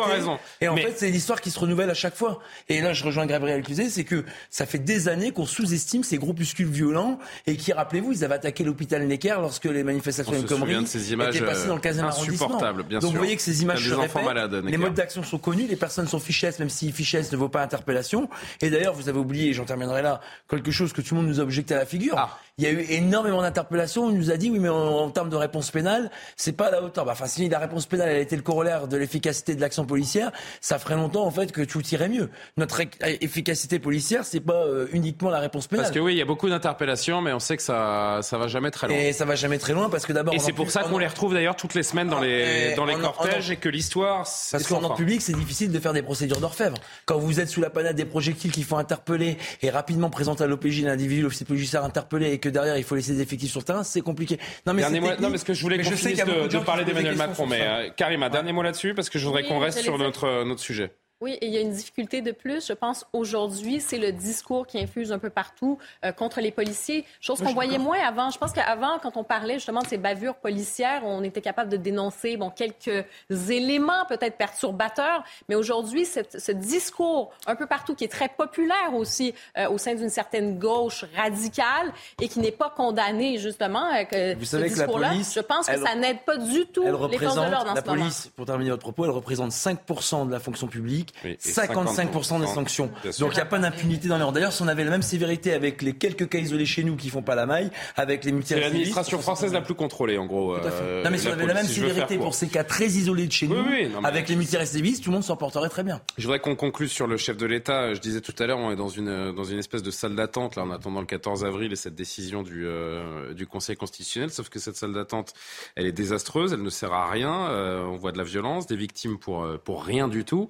Est-ce que le président aurait pu, aurait dû avoir une attitude différente pendant cette période de latence? On rappelle qu'il est en Chine, donc pour un voyage officiel. Est-ce qu'il aurait dû euh, agir autrement pendant cette, euh, cette période de latence? Bah, Manifestement, agir autrement, oui, parce que c'est précisément à cause de lui qu'on en est là. Ça, c'est indéniable. Et lui, il ne croit pas que... la rue va s'embraser, en fait. Il n'a pas la lecture euh, de la réalité, tout simplement.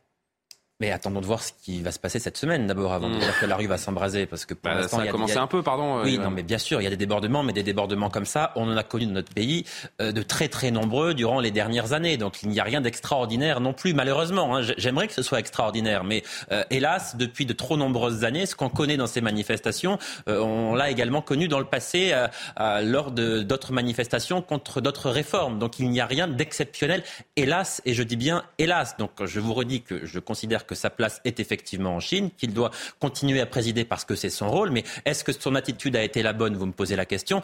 À l'évidence, non, après, il est convaincu, et il a toujours été convaincu que cette réforme était nécessaire, mais il n'a pas réussi à la, faire comprendre aux Français, il n'a pas réussi à l'aménager pour que davantage de Français y adhèrent aussi. Il a dit, hein, c'est son seul regret de ne pas avoir réussi à convaincre les. Oui, mais convaincre.